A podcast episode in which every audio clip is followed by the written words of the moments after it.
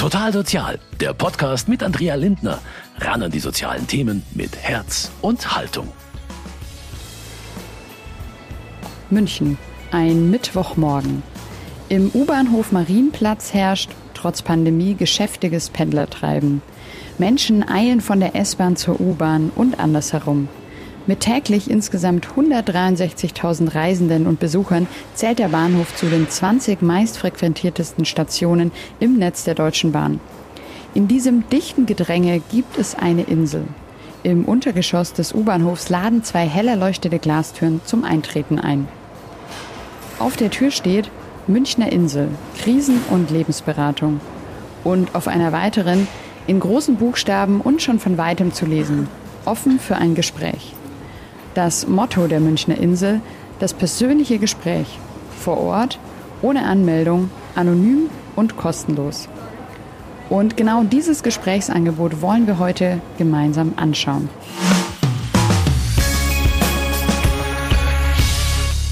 Herzlich willkommen zu einer neuen Ausgabe von Total Sozial.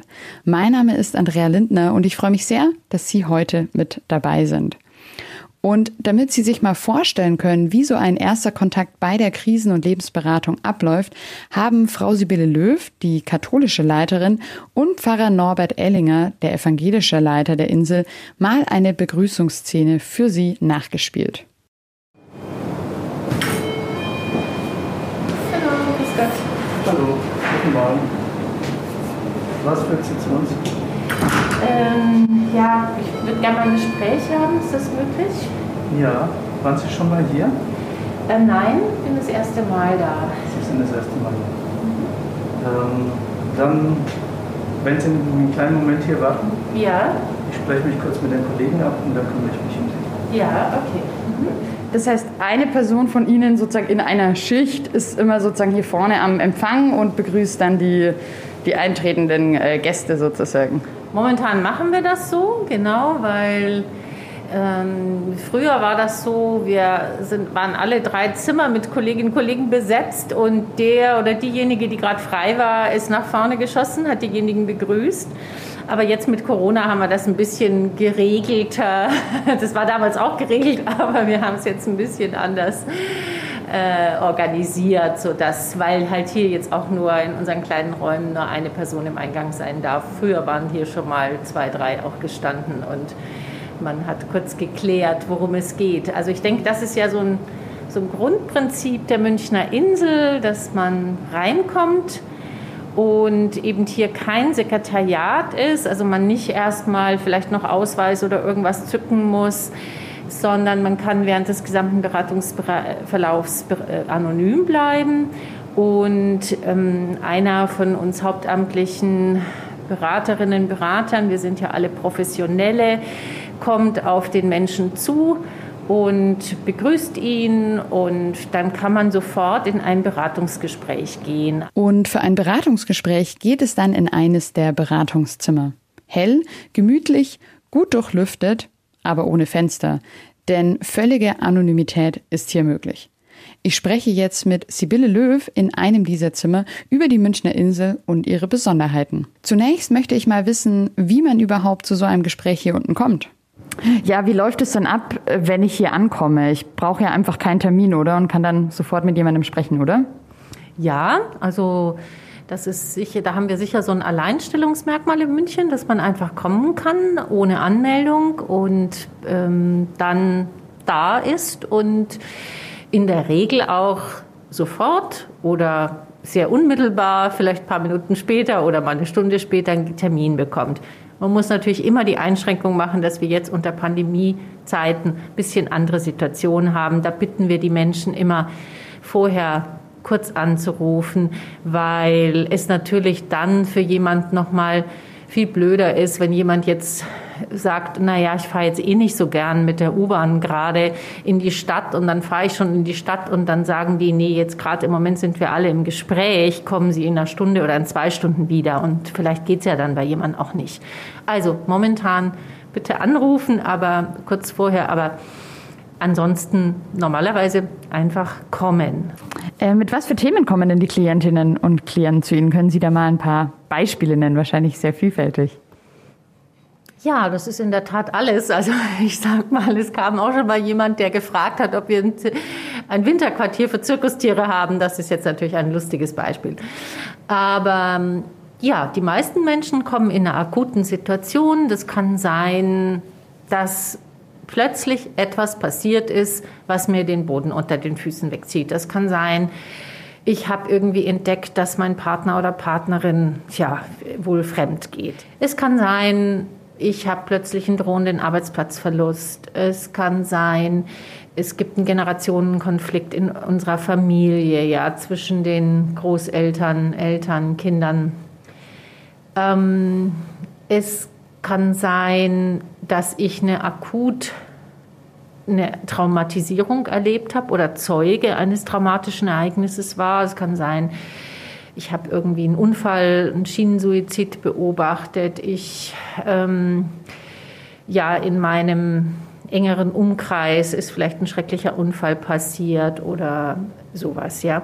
Oder vielleicht da nochmal, also zu diesem Thema Traumatisierung. Wir haben damals bei dem OEZ-Anschlag im Nachgang dann nochmal 100 Leute hier beraten, Psychoedukation gemacht, wie man das nennt, also einfach so die Menschen unterstützt, darin zu verstehen, was ist denn in diesen Momenten der Angst und der Extremsituation mit ihnen passiert. Warum reagieren sie danach noch so ja, eher ungewöhnlich auf vielleicht Erinnerungen oder auf, wenn sie Trigger haben, dass, sie, dass etwas nochmal so Flashbacks bei ihnen kommen.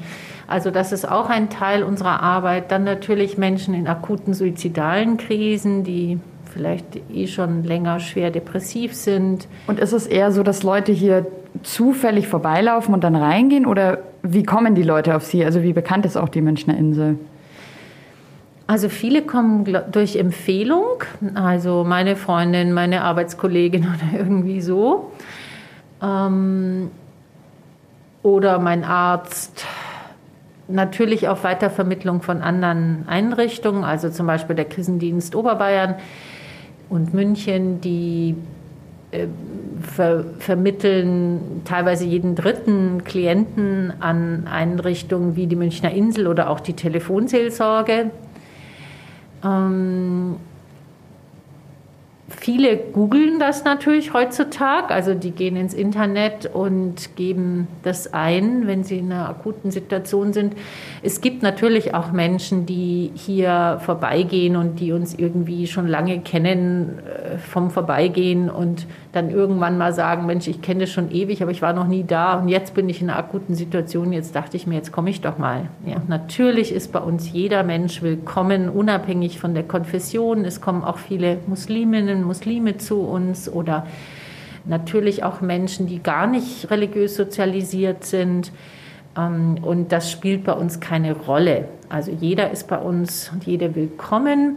Gibt es denn eigentlich irgendwie so eine Art, ja, ich sag mal, Rush-Hour oder Rush-Tage, wo besonders viele reinkommen zu Ihnen? Also ich denke, die ist schon ähm, freitags, freitags nachmittags. Wir haben auch freitags bis 18 Uhr offen. Und das ist natürlich oft auch für Paare. Wir führen ja auch Paargespräche. Natürlich, wenn, wenn beide arbeiten und ähm, viele haben dann halt erst am Freitagnachmittag vielleicht die Gelegenheit, früher zu gehen oder haben dann eh frei. Und auch die 17 Uhr Termine sind natürlich auch interessant. Schauen wir mal vielleicht ein bisschen jetzt auf Corona. Wie hatten sich durch Corona eben die Situation verändert? Also vielleicht gerade während der Lockdown-Phasen immer. Das war so, dass wir, also die Kirchen haben dann in den großen Tageszeitungen Annoncen geschaltet und haben sofort auf die telefonische Erreichbarkeit der Münchner Insel, also wir hatten dann drei Leitungen geschaltet, ähm, und konnten also vom ersten Lockdown-Tag an ähm, telefonisch die Menschen beraten. Das ist auch gut angenommen worden. Wir haben dann ähm, so ab Mai 2020 einen externen Raum gehabt, den wir, wo wir persönlich beraten konnten und bis immer noch beraten können, der einfach groß ist, der ähm, Fenster hat und so weiter. Also wo wir, weil am Anfang wir erinnern uns jetzt fast schon nicht mehr, aber am Anfang war das ja natürlich ein ganz großes. Erstens waren wir alle noch nicht geimpft. Es war ja zum Teil fast schwierig, Masken zu bekommen. Und nachdem wir hier ja hm, sehr kleine Räume haben, also die sind wirklich nur etwas über 10 Quadratmeter mit Klimaanlagen, ähm, wir haben da zwar permanent Frischluft, aber das war am Anfang, wir erinnern uns alle noch an diese Aerosoldebatten, dass man so sagte, hu, ja, man weiß ja gar nicht, was passiert dann hier mit den Aerosolen und wenn man das Fenster nicht aufmachen kann, reicht denn dann diese Frischluft und, und, und. Das heißt, wir haben verhältnismäßig lange leider nicht aufmachen können, haben aber eben dann Telefon, externer Raum, persönlich und Videoberatung angeboten. Es hat sicherlich Menschen ausgeschlossen. Also das, das war für uns auch sehr bitter. Wir hatten mal einen kurzen Probelauf versucht. Dann hieß es ja mal am Anfang der Pandemie, naja, bis zu 15 Minuten kann man jemanden schon kurz sehen. Da haben wir aber gemerkt, dass Menschen extra nur für 15 Minuten hierher kommen, sich dem Risiko in S- und U-Bahn und Tram und sonst wo aussetzen, damit wir dann nach 15 Minuten zu dem Ergebnis kommen, jetzt wäre es gut, Sie würden anrufen und wir würden uns eine Stunde Zeit am Telefon nehmen. Also das, das hat sich wirklich als nicht tragfähig erwiesen. Auch Menschen sind durchs Raster gefallen, das muss man sagen, die schwer traumatisiert sind, die vielleicht aufgrund dieser Situation, wenn sie sich vorstellen, jemand hat als Kind sexuelle Gewalt erfahren, Jemanden wurde vielleicht immer der Mund zugehalten während dieser schrecklichen Taten. Ähm, und dann können Sie sich vorstellen, dass so jemand möglicherweise überhaupt nicht in der Lage ist, eine Maske zu tragen, weil die sofort das, den Körper triggert in Richtung, es wird dir wieder der Mund zugehalten. Das heißt, das sind natürlich Menschen, die besonders vulnerabel, besonders verletzlich sind in unserer Gesellschaft und für die wir dann auch immer geguckt haben, wie können wir eine Lösung finden, zum Beispiel indem wir auch Walk and Talk angeboten haben. Also wir sind dann mit Menschen auch eben draußen spaziert. Wie ist denn die Situation gerade? Also jetzt können Sie ja wieder hier vor Ort in den Räumen Gespräche anbieten. Also alles wie früher oder gibt es noch Einschränkungen? Also ganz alles so wie früher ist nicht. Also was, was schön ist, dass wir wirklich alle wieder ähm, hier die also Menschen empfangen können in unseren Räumen und auch ein sehr gutes Sicherheitssystem haben und davon ausgehen, dass wir dann beide Seiten gut geschützt sind miteinander.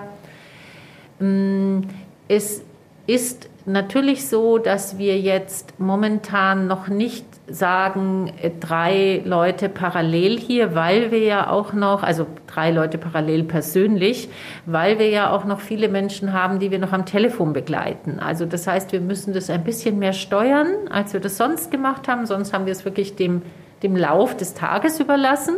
Das konnte auch mal bedeuten, dass wir hier mal sind und gerade kein Gespräch ist, ja, oder nur einer von uns ein Gespräch hat und die anderen beiden tatsächlich andere Aufgaben machen können oder auch mal einen Kaffee trinken können. Ähm, momentan steuern wir es noch etwas, weil es immer wieder auch eben noch ähm, telefonische Beratungen gibt. Wir momentan jetzt auch versuchen, jedem so schnell wie möglich oder sofort ein persönliches Erstgespräch zu geben und dann aber vielleicht eben auch auf Telefon oder Video auszuweichen für die Folgegespräche, um dieses, dass jemand persönlich zum Erstgespräch kommen kann, hier möglichst vielen anzubieten. Wie viele Leute kommen denn so circa pro Tag oder wie viele Termine haben Sie so pro Tag jetzt auch eingezählt, eben die, die dann virtuell stattfinden? Mhm. Also wir haben, wir haben da eine strenge Regel, die wir wirklich seit 1972, seit unserer Gründung machen und die sich, finde ich, immer noch gut bewährt hat. Nämlich wir haben also zu dritt einen gemeinsamen Terminkalender und zu einer Zeitstunde darf nur ein Termin stehen. Wir haben ja immer von 9 bis 18 Uhr offen, Montag bis Freitag, Donnerstag ein bisschen später, weil wir da Team früh haben und Supervision. Und in diesen neun Stunden hm, haben wir in der Regel acht Termine drinstehen. Ist ja in der Mitte dann auch mittags eine Übergabe, da wechseln dann wechselt das Team sozusagen. Mm, aber ähm, es gibt parallel dann natürlich noch Telefontermine Und wir wollen aber auch immer Zeit haben. Einer oder zwei von uns sollten immer frei sein für die, die spontan kommen. Das ist die Besonderheit bei uns und die wollen wir auch weiterhin gewährleisten. Wie gesagt, momentan mit der Einschränkung, vorsichtshalber lieber doch kurz vorher anrufen. Dann notieren wir das, dass jemand in einer Stunde kommt und dann wissen wir auch, dann können wir das so organisieren, dass einer von uns frei hat, wirklich dann auch und Zeit hat, den Menschen zu empfangen. Seit rund einem Monat kann das Team der Münchner Insel wieder in Präsenz in den eigenen Räumen beraten. Hygienekonzept und Luftfilter sei Dank. Ich habe die beiden Leiter, Sibylle Löw und Norbert Ellinger, gefragt, haben sich auch die Themen verändert? Ich würde mal sagen, die Pandemie hat die schon bestehenden Themen, die Menschen halt nun mal haben, noch mal verschärft. Zum Beispiel das Thema Einsamkeit. Das gab es natürlich vorher auch schon. Aber vorher konnte man natürlich sagen, Mensch, hier gibt es eine tolle Initiative, ein Angebot für Frauen oder was für Männer oder für alte Menschen oder dies oder jenes. Gehen Sie doch da mal hin. Nehmen Sie doch mal Kontakt auf. Ja?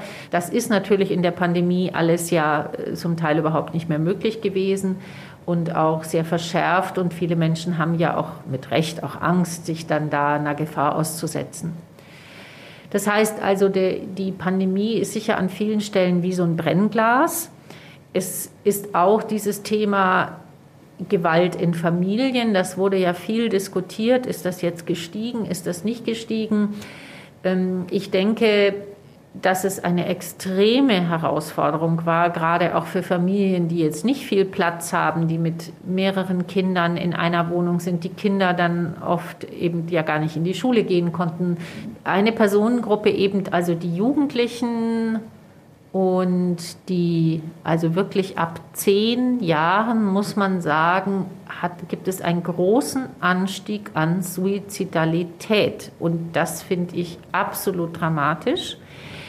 Ähm, also ich muss sagen, dass ich das selbst immer unvorstellbar finde, äh, fast finde, wenn, wenn ich mir denke, dass ein, ein zehnjähriges Kind so verzweifelt ist, dass es darüber nachdenkt, dass es so nicht mehr leben will und dass es seinem Leben ein Ende setzen möchte. Und das passiert. Also das ist jetzt nicht eine Fantasie, sondern es ist auch nachgewiesen, die Zahlen gibt es. Also im Bereich Kinder, Jugendliche, junge Erwachsene ist die Suizidalität gestiegen, eben auch viele junge Erwachsene, die Studenten. Also das ganze Thema Ängste ist natürlich auch nochmal verstärkt worden. Das ist ja auch kein Wunder. Man braucht viel innere Resilienzfaktoren und Kreativität, um in so einer Situation immer wieder geduldig zu sein, immer wieder neue Lösungen sich zu überlegen, wie man was gut hinkriegt. Herr Ellinger, haben Sie denn auch in den Themen Veränderungen gemerkt seit Beginn der Pandemie? Ich habe es jetzt noch nicht erlebt, dass speziell wegen Corona jemand gekommen ist. Aber äh, es spielt immer wieder eine Rolle in Beratungen, wenn zum Beispiel, ich hatte eine Studentin, die äh, von zu Hause ausgezogen ist, da gab es Clinch und jetzt wollen sie sich wieder annähern und Weihnachten zusammen feiern. Ähm, aber die Eltern sind Corona-Leugner, die wollen sich nicht testen. Wo kann man sich jetzt treffen? Sie möchte dann nicht zu denen nach Hause gehen, weil es da schwierig ist. Äh, sollen sie sich im Park treffen oder im also das sind dann alles Dinge, die sozusagen erschwerend hinzukommen, die Corona-Dinge. Wie blicken Sie denn jetzt auf den Winter, auf, eine, auf die aktuelle nächste Welle, je nachdem, wie man sieht? Angst vielleicht wieder vor Lockdowns? Also wie, wie bereiten Sie sich da auf die nächsten Wintermonate vor? Ja, wir sind sehr froh, dass wir jetzt ungefähr seit einem Monat wieder geöffnet haben, nachdem seit März oder April 2020 äh, hier auch zu war, weil wir eben da sein wollen für die Menschen und auch live.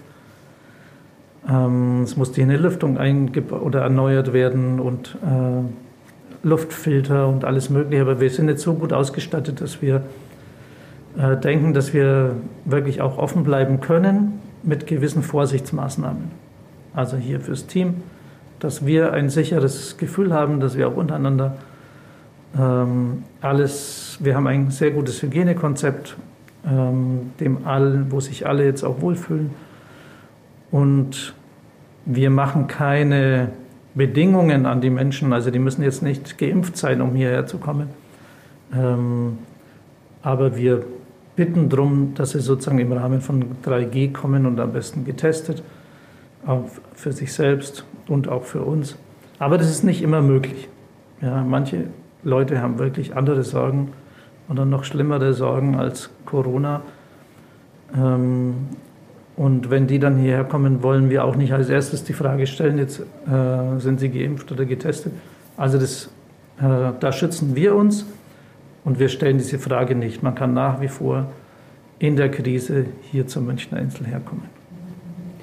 Das heißt, ähm, Sie haben aber auf jeden Fall die Hoffnung, jetzt eben nicht mehr schließen zu müssen und auch über diese Wintermonate jetzt auch mit erhöhter Inzidenz weiterhin eben hier vor Ort ansprechbar zu sein. Ja, diesen, das haben wir vor. Also wenn nichts Außergewöhnliches passiert oder gesetzliche Vorgaben sich ändern, ähm, dann wollen wir weiterhin hier offen haben. Ja, mit vielleicht mit manchen Einschränkungen, dass wir nicht immer sofort für alle gleich da sein können, sondern das ein bisschen mehr staffeln. Ähm, aber wir sind da und ansprechbar. Auf der Homepage der Münchner Insel heißt es aktuell, wir beraten Sie derzeit aufgrund der Corona-Lage vorwiegend telefonisch oder per Video und nur in Ausnahmefällen persönlich in unserer Einrichtung.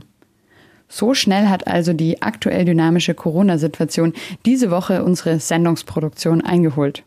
Die Münchner Insel bietet im U-Bahnhof des Münchner Marienplatzes seit fast 50 Jahren ein offenes Gesprächsangebot. Ich habe das Leitungsteam Sibylle Löw und Norbert Ellinger auch nach der Geschichte und dem kirchlichen Charakter der Einrichtung gefragt. Die Insel ist nämlich ein besonderes Konstrukt, zu gleichen Teilen katholisch und evangelisch getragen. Die Insel wird ja nächstes Jahr dann auch 50, also großes Jubiläum. Ähm, vielleicht können Sie ein bisschen was erzählen, eben einfach zur Entstehung äh, der Insel. Warum in einem, in einem, in einem U-Bahn, S-Bahnhof? Also wie, wie kam es zur Münchner Insel? Ja, das war 1972, also die Vorbereitungen, die waren natürlich schon äh, vorher. Ich, ich würde mal sagen, so ab 1970, 71 haben tatsächlich damals zwei äh, kluge Menschen unabhängig voneinander, nämlich Weihbischof Tevis äh, auf katholischer Seite und Dekan Glaser auf evangelischer Seite, so die Idee gehabt, es wäre doch sinnvoll, an einem zentralen Ort in München für Menschen da zu sein, in allen Krisen, unabhängig von ihrer Konfession oder Religiosität und als Kirche ein Zeichen zu setzen. Gott sei Dank haben diese beiden Männer zusammengefunden ähm, und haben dann, weil ja die U-Bahn damals für die Olympiade vom Marienplatz nach zum Olympiazentrum gebaut wurde, ähm, haben die beiden dann eben auch gesagt, dass sie, die S-Bahn gab schon, dass sie hier im, unter dem Marienplatz, dass sie das eigentlich einen guten Standort fänden. Und das ist ja dann auch geglückt dass wir 72 hier eröffnen konnten. Und ich finde, das war ein sehr weiser Entschluss, auch damit so einen, einen wirklich zentralen Ort, anonymen Ort auch für die Menschen zu haben, weil hier laufen alle vorbei.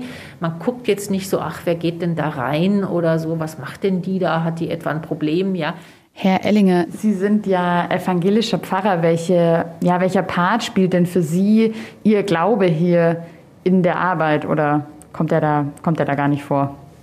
Ja, mein Glaube ist die Grundlage von meiner Arbeit, von meiner Haltung, äh, dass ich jeden Menschen, der hier zur Tür reinkommt, als ein Geschöpf Gottes betrachte und als einen von Gott, einen von Gott geliebten Menschen ähm, mit seiner eigenen Würde, mit seinem Wert und der muss sich den hier nicht erst verdienen, damit er hier äh, ordentlich bedient wird. Muss nichts zahlen. Also auch dieses Gratisangebot, finde ich, drückt sich die Gratia, die Gnade Gottes sehr gut aus, indem es eben also ja, gratis ist, äh, diese Beratung.